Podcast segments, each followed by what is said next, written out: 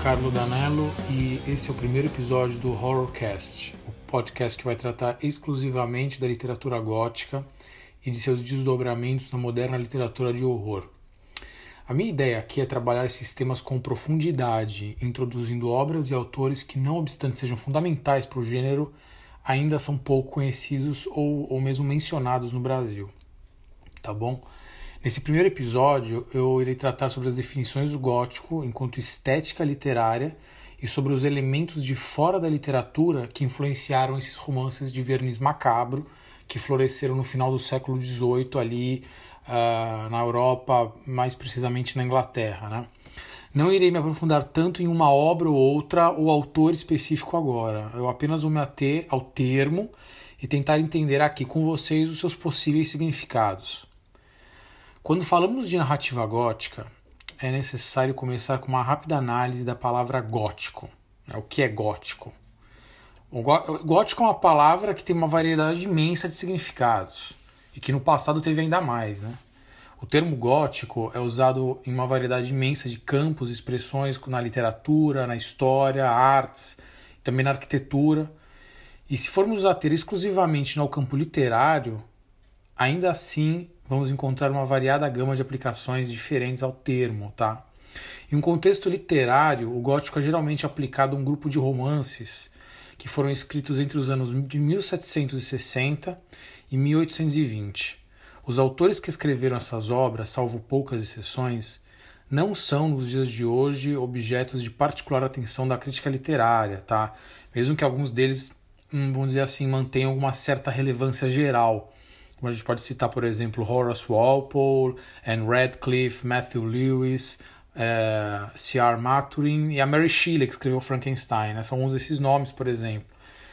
É, como veremos aqui mais para frente, existem diferenças notórias entre os mais famosos romances góticos, mas a história literária acabou por reagrupar essas obras em um mesmo corpus narrativo.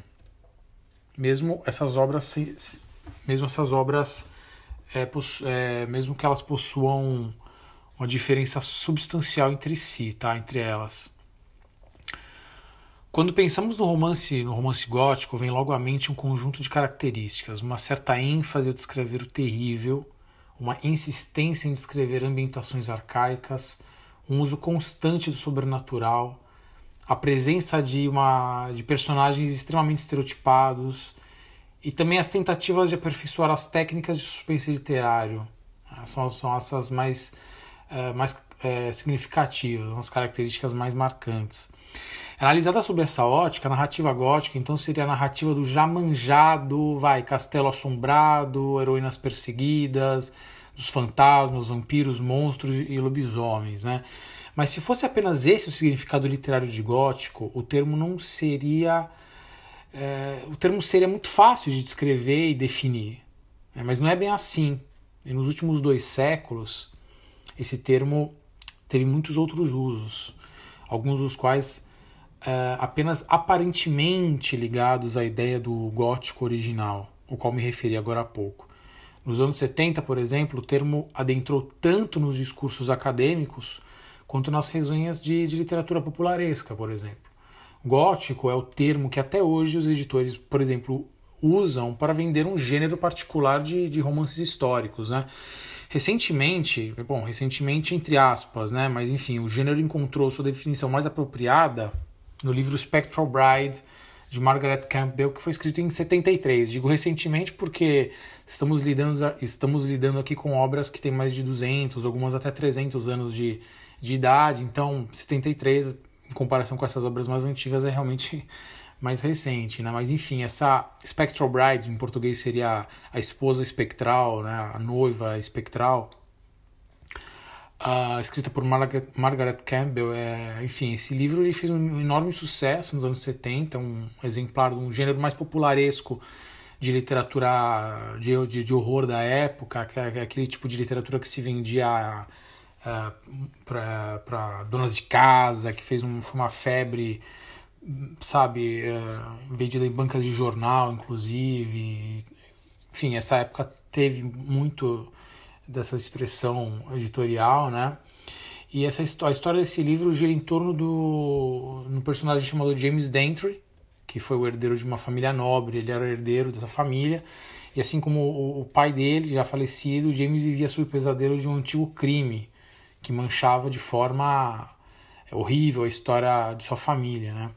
Dizia-se que o fantasma de Harriet Bond, que foi uma mulher assassinada por um antepassado de James, aparecia para ele frequentemente com o objetivo de buscar vingança e se tornar a sua esposa espectral, né? daí o, o título do livro. A chegada da jovem Adelaide Fenton e, da, e de sua irmã Caroline tiram, tira James é, de seus devaneios obscuros, até que o espectro surge novamente para reivindicar a alma do, do jovem aristocrata em busca de, de justiça devido ao antigo crime. Né?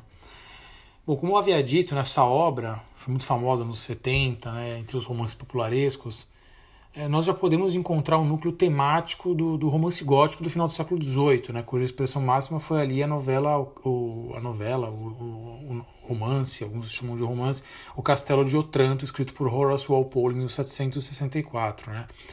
Aqui é apenas relaborado e introduzido uma outra modificação numa estrutura narrativa que já era clássica né, e que até certo ponto até estereotipada. Os elementos que parecem mais universais do, do gênero são a presença do espectro, muitas vezes justificado no fim da história como sendo algo não sobrenatural, ou seja, algumas vezes havia uma explicação racional, entre aspas, né, da presença do possível sobrenatural ao longo da história. É, a presença de um ou outro membro da aristocracia, com castelos e outros elementos cênicos também, de forte é, expressão e uma trama amorosa em primeiro plano, geralmente ambientada em uma época passada, mas com poucas tentativas de criar uma autêntica perspectiva histórica mesmo, a não ser pela utilização de algumas expressões verbais e algumas interpolações de acontecimentos históricos reais. Existem também outros usos contemporâneos do, do termo gótico. Né? Um exemplo é a sua realização, a sua reutilização para descrever um certo tipo de narrativa americana que tem seus principais representantes os autores uh, James Purdy, Joyce Carol Oates, John Hawkes, Flannery O'Connor e William Faulkner. Né? Em um primeiro momento, não é fácil entender o que todos esses escritores têm em comum, é, desses escritores americanos, porque o estilo de cada um deles é muito diferente também, né? mas os críticos literários acabaram por incluí-los num rol de literatura mais psicológica. Esse novo gótico americano, ou Southern Gothic, gótico sulista, né, como o cânone vai depois nomear, ou seja, o gótico que foi produzido no sul dos Estados Unidos e teve como principal campo de expressão a decadência da aristocracia rural pós-guerra civil, vai explorar as paisagens mentais, as obsessões psicológicas e a derrocada moral dos personagens principais. Pouco de objetividade nos é dado nesses romances. O leitor é introduzido na mente desses protagonistas e lá fica, acompanhando a gradual degenerescência dos personagens através de um sofisticado uso de narração em primeira pessoa. Bom, o gótico ele também é utilizado, ele é usado em sentido menos tendencioso quando faz referência à narrativa de horror, né? Que tem nas ghost stories ou histórias de fantasmas a sua forma mais comum e popular. Nesse uso particular existe um claro elemento histórico, Muitos dos, dos, mais famosos escritores do horror do século XX, Algernon Blackwood, Emma Hart James, Howard Philip Lovecraft, por exemplo, uh, eles derivam as suas técnicas de suspense e os seus sensos de arcaico diretamente da narrativa gótica original. E muitas de suas representações mais cruciais do sobrenatural eram derivadas daqueles escritores mais clássicos, né? Anne Radcliffe, o próprio uh, Horace Walpole, Matthew Lewis e outros. Um exemplo crucial que a gente vai retomar com exclusividade em outro momento, não agora, né? mas são os filmes de terror, os filmes de horror. São filmes que muitas vezes utilizaram cenários e personagens do fim do século XVIII e início do século XIX, como por exemplo os filmes produzidos pela Universal nos anos 30, é, e aqueles produzidos também pela Hammer na Inglaterra dos anos 70. Né? Alguns desses filmes eles vão abordar uh, mais o horror do tipo psicológico intimista, né? penetrando no mundo cotidiano, como por exemplo em alguns filmes do, do Hitchcock, do Roman Polanski, É, e outros vão fazer referências diretas já ao, ao gótico clássico, como foi o caso das produções da, da própria Hammer na Inglaterra. É, existem ainda uh, algum, diversos, existem ainda diversos escritores contemporâneos que não têm quase nada a ver com esses gêneros, mas que de uma forma ou de outra foram pessoalmente influenciados pela tradicional narrativa gótica. Né? Um desses escritores mais notáveis foi Mar Mervyn Peake, que escreveu uma, uma trilogia chamada Gormen, Gormenghast, entre os anos de 1946 e 1959 que foi fortemente influenciada pelos elementos da narrativa gótica original. Não sei se esse livro foi traduzido para o português. Eu, eu me baseei aqui na, na, na versão italiana para traduzir esse trecho aqui. É, depois vou dar uma pesquisada, não sei se foi traduzido, mas é um autor muito importante também. Enfim, ele tem uma, uma obra muito sólida e ele, apesar de não fazer parte dessa, vamos dizer assim, desse, desse grupo de autores que foram que hoje são considerados autores, é, expoentes da literatura gótica, ele teve uma certa, ele foi influenciado de uma certa maneira por essa escola, vamos dizer assim, a escola gótica, né? Então, por exemplo, descreve ele né, nessa obra.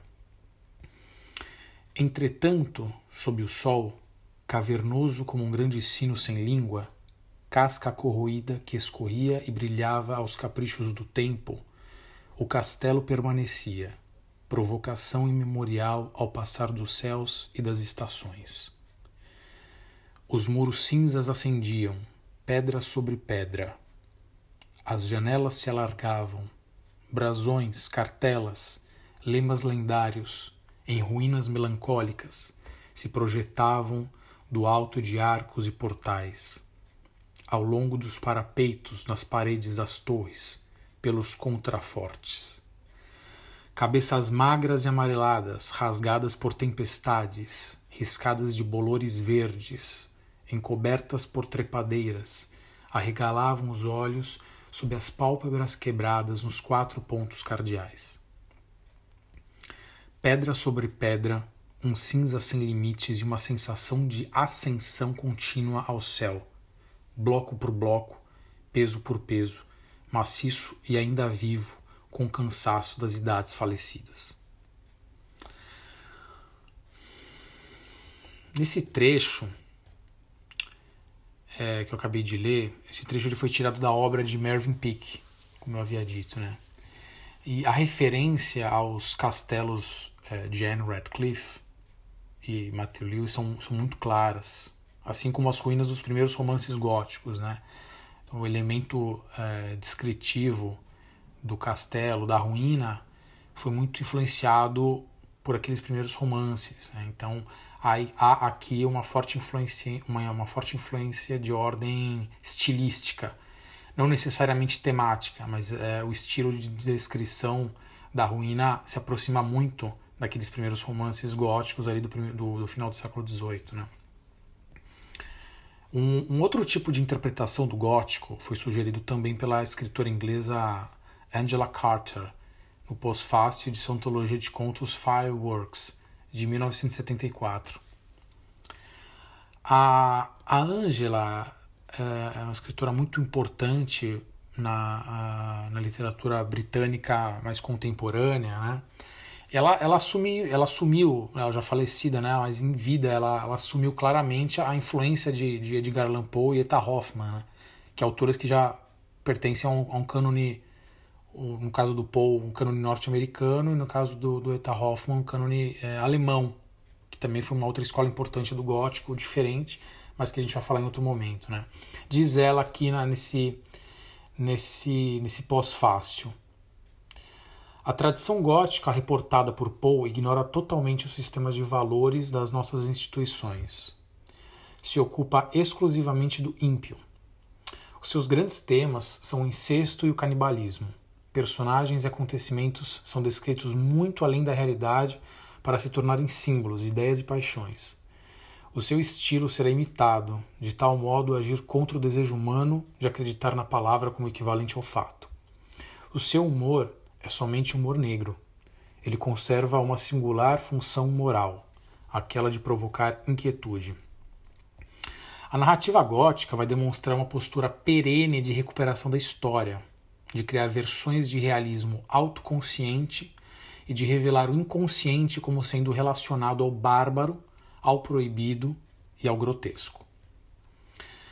O entendimento mais comum ali no século XVIII sobre o que era o gótico era baseado na existência dos astrogodos e visigodos, as tribos originárias dos godos, que era um povo germânico que guerreou contra Roma no século V, uh, contribuindo ali para a dissolução do Império e participando ativamente da história europeia na transição ali da Antiguidade para a Idade Média. Tá? Então, para os romanos, todos os estrangeiros eram considerados bárbaros e geralmente eram identificados como sendo rudes, brutais ou, ou primitivos. Inicialmente, os romanos aplicavam esse termo para todo aquele que não falava grego ou latim. E depois ali da conversão do Império ao cristianismo, o termo continuou sendo aplicado pejorativamente a todos aqueles que não eram cristãos. Né? Os godos não eram exceção e simbolizavam naquele momento antítese de tudo que Roma simbolizava: irracionalidade, primitivismo e barbárie. O gótico, ou seja, o bárbaro, né? então era não só todo aquele que rivalizava contra Roma, mas também como todo aquele que representava a antítese da Europa iluminista do século XVIII. Porém, essa conceptualização histórica dos godos, né, como símbolo da antítese da razão e da civilização, reflete apenas uma interpretação contemporânea do termo. A época em que o Horace Walpole escreveu a, a, a sua novela de estreia, o, o Castelo de Otranto, em 1764, não só os godos, bem como todos os povos germânicos em geral que rivalizaram contra Roma, incluindo aí os anglo-saxões, eles tinham uma conotação muito diferente no imaginário intelectual da classe falante da, daquela época. Né?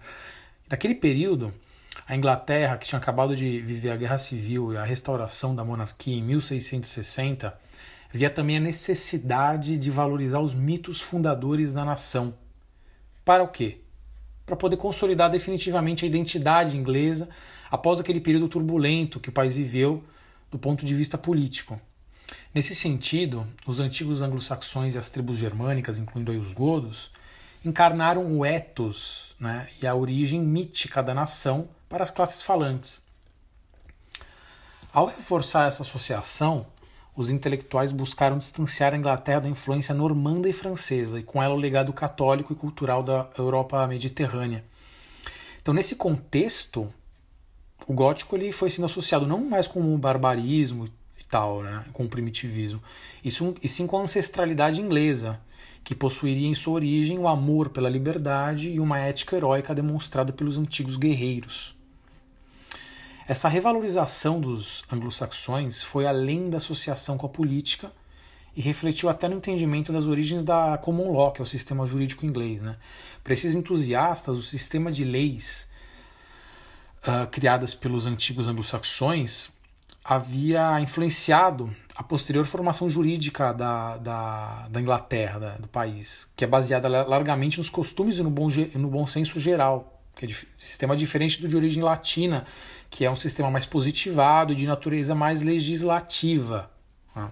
A obra mais conhecida que, que expressou essa ideia, né, que liga o, o sistema dos antigos anglo-saxões à common law, é, vem do filósofo jurídico William Blackstone, em seus Commentaries on the Laws of England, escrito entre 1765 e 1769, ele analisa profundamente o sistema jurídico inglês e a sua possível ancestralidade anglo-saxã, sublinhando a natureza justa e promotora da estabilidade política desse ordena ordenamento, né, que, segundo ele, deveria ser valorizado e preservado no decorrer dos séculos. Né? Outra associação também entre os góticos e a liberdade, é, associação positiva, é, obviamente positiva, né, entre os góticos e a liberdade, pode ser encontrada também no poema Liberty, de James Thomson, escrito entre 1735 e 1736. É, esses elementos é, aí que eu expostos, né, eles nos mostram que o, que o gótico, enquanto receptáculo civilizacional da, da antiguidade e encarnado ali na figura dos ostrogodos, visigodos e anglo-saxões, foi fortemente valorizado por boa parte da elite intelectual inglesa do século XVIII, que buscava construir uma narrativa coerente sobre as origens da Inglaterra em um momento de forte instabilidade política e cultural. Então, é, com isso, nós podemos constatar que, né, dependendo da, da época e, de, e do interlocutor envolvido, o gótico teve conotações muito distintas. Né? É, basicamente, o elemento que vai definir essa significação será o olhar cultural e ideológico de quem se debruça sobre esse legado cultural. Outra principal aplicação do, do termo gótico, ele se deu, como se dá ainda, né, na arquitetura medieval, principalmente aquela eclesiástica produzida entre os séculos XII e XVI. O gosto pela literatura antiga acompanhou, no, no fim do século XVIII também, um gosto pelos edifícios medievais, né? E os ricos ali da época chegavam ao ponto de emular essa arquitetura em construções novas, o exemplar mais famoso talvez seja a mansão Strawberry Hill de Horace Walpole. Ele mesmo escreveu o Castelo de Otranto. Ele tinha, ele morava, ele mandou construir uma, uma casa, é uma mansão, né, na verdade, que, que, que, com o nome de Strawberry Hill, que basicamente era um castelo gótico em miniatura, né? E, e pode ser visitado até hoje uh, nos arredores ali de Londres. Um outro exemplo foi a abadia de Fonthill, que foi construído, enfim, que o William Beckford, também autor de Vatek, outro clássico do gótico da época, mandou construir é, uma abadia, enfim, ele emulou aquela, aquela arquitetura medieval já em época no, no finalzinho do século XVIII, mas essa abadia, infelizmente, ela acabou desabando devido ao próprio tamanho e o peso, né, poucos anos após a sua construção. Mas enfim, vamos ao, ao gótico literário, que é o tema aqui dessa, desse episódio aqui e por incrível que pareça é, a situação ainda é mais complicada quando a gente se atém ao gótico literário tamanha complexidade a gente encontra aqui no caminho tá é, a capacidade do, do gótico literário de frustrar aí reducionismos e categorizações fechadas foi uma característica constante do gênero ao longo dos séculos, né? desde a publicação do romance de Walpole. É, críticos literários ali mais recentes, como David Panther, já apontaram para o fato de que o gótico ele resiste a, a ele resiste a rígidas classificações históricas e literárias, né? Diferentemente de escolas mais datadas, como por exemplo o romantismo e a literatura vitoriana, por exemplo, o gótico ele desafiou padrões temporais e geográficos e se afirmou como uma estética literária com grande, uma grande capacidade de adaptação e mutabilidade. O romance gótico, ele, enfim, ele foi precedido desde tempos memoriais por manifestações culturais das mais variadas origens, que tinham semelhanças com o tipo de tema que se canonizaria no gênero. Então, assim, temáticas sobrenatural, desespero e monstruosidade sempre estiveram presentes na literatura. E muito do que foi produzido anteriormente, né, dos livros bíblicos até as baladas inglesas da era elisabetana, foram cada um ao seu modo alimento criativo e inspiração para o estabelecimento do gênero ali no final do século XVIII. Mesmo muito tempo após o fenômeno editorial dos primeiros autores góticos, é para quem não sabe, a Anne Radcliffe, que escreveu ali também no final do século XVIII, ela foi um, uma escritora best-seller na época, uma, foi um, um, acontecimento sui generis, porque era uma escritora, era mulher, era uma autora mulher, algo que não era comum na época, escrevia, escreveu alguns dos primeiros e mais é, bem-sucedidos romances góticos, e ela vendeu muito, ela foi uma das primeiras aliás, ela foi a primeira real, a real best-seller é, do, do gênero. É, então, mesmo, mesmo após esse primeiro, esse primeiro momento, esse fenômeno editorial inicial dos primeiros, dos primeiros autores góticos, né, o gênero se manteve vivo, né, prevalente e comercialmente bem sucedido, como atestam aí as últimas produções literárias, cinematográficas, televisivas. Né, a gente pode pensar quase que imediatamente aqui na, na obra de Stephen King, Crepúsculo, séries de TV como True Blood, Arquivo X e, e outros expoentes ali da cultura popular, né? da cultura pop, a cultura de massa, seja no cinema, na TV, na, na literatura. Né?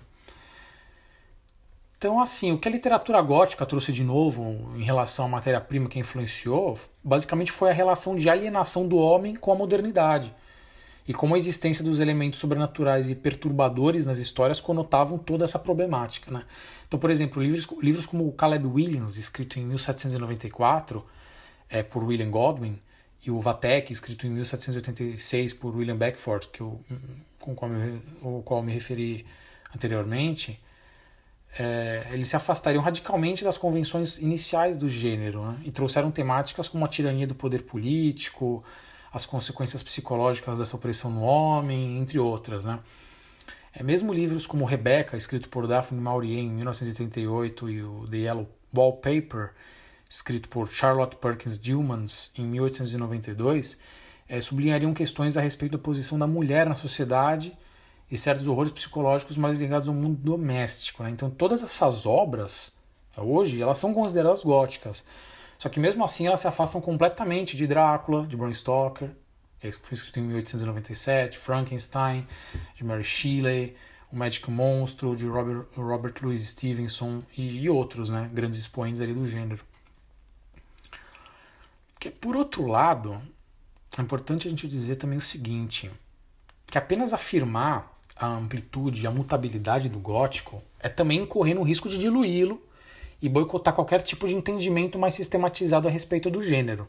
Então a gente não pode simplesmente dizer, ah, então se não existe uma, uma, uma forma de categorizar todas essas obras, se não existe uma forma de agrupá-las num, num cânone, num cânone uh, organizado ou identificável, então nada é, pode ser gótico, né? Então a gente também não pode ir por aí. Né? Existem soluções que vão, vão vão vir da, da crítica literária, que vão tentar olhar para esse problema e vão tentar encontrar uma solução para isso. Né? Então, por exemplo, uma solução possível para esse problema seria tentar buscar essa sistematização através da experiência do leitor. Né? Uma técnica, uma técnica que a crítica literária utiliza algumas vezes para resolver problemas interpretativos na literatura. Então, partindo da experiência do leitor, nós poderíamos afirmar então que uma das definições da experiência gótica na literatura seria então a provocação de um sentimento no leitor: medo. Tá? Essa é uma das chaves. Porém, o problema dessa chave interpretativa é que sentimentos são por si só elementos inconstantes, né? Eles podem variar muito de acordo com pessoas, culturas e épocas. Então, basicamente, o que pode parecer assustador para um grupo de indivíduos pode não ter o mesmo impacto em outro grupo. É, então, assim, outros críticos afirmam que não só o gótico não pode ser definido tendo como base a subjetividade, mas também como não pode ser considerado nem mesmo um gênero literário. Justamente por não possuir esses elementos de categorização que geralmente sistematizam uma escola. Então, ao invés disso, deveria ser considerado um modo de escrita. Né? Alguns vão, vão chamar o gótico não como vão chamar não de gênero, mas um modo de escrita que, que responda de forma plural, mas ainda assim identificável, a conflitos e ansiedades do indivíduo frente a situações de trauma, né, como afirmou o, a, o crítico Alex Warwick no livro Gothic Writing 1750-1820, A Genealogy. Que é um, esse Alex Warwick é um, é um crítico literário também um estudioso do gótico. Né, aqui. É, então, basicamente, dito isto, é, o gótico ele deve ser entendido como um elemento que está relacionado com formas de perturbação psicológica e cultural, que não poderiam ser facilmente articuladas em outras formas de expressão artística. Então, nas palavras de Robert Miles, por exemplo, né, o gótico se tornou, desde suas origens, no século XVIII, um, entre aspas, código coerente para a representação da subjetividade fragmentada. Enfim, as abordagens sobre os significados do gótico certamente não, não acabam por aí. Ao contrário, isso é só o começo. Mas para o momento, antes de afrontar os textos em si, é importante indicar que no estudo da narrativa gótica não existe nada que seja à toa, nem mesmo seus limites enquanto gênero.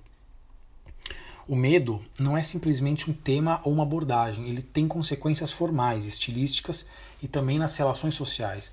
Então, explorar o gótico quer dizer também explorar os limites do medo, enquanto a emoção mais primitiva do homem, lá como dizia Lovecraft.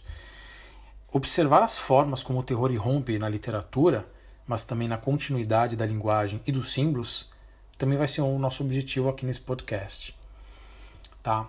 Então nós vamos uh, a gente vai se, nós vamos nos aprofundar aí na história da literatura gótica de suas, e, em suas expressões na, na, na, moderna literatura de horror aí nos próximos episódios e também vamos tratar é, com mais atenção com atenção mais é, particular assim algumas obras e autores fundamentais né muitos dos quais ainda são pouco debatidos ou, ou conhecidos ou conhecidos no Brasil.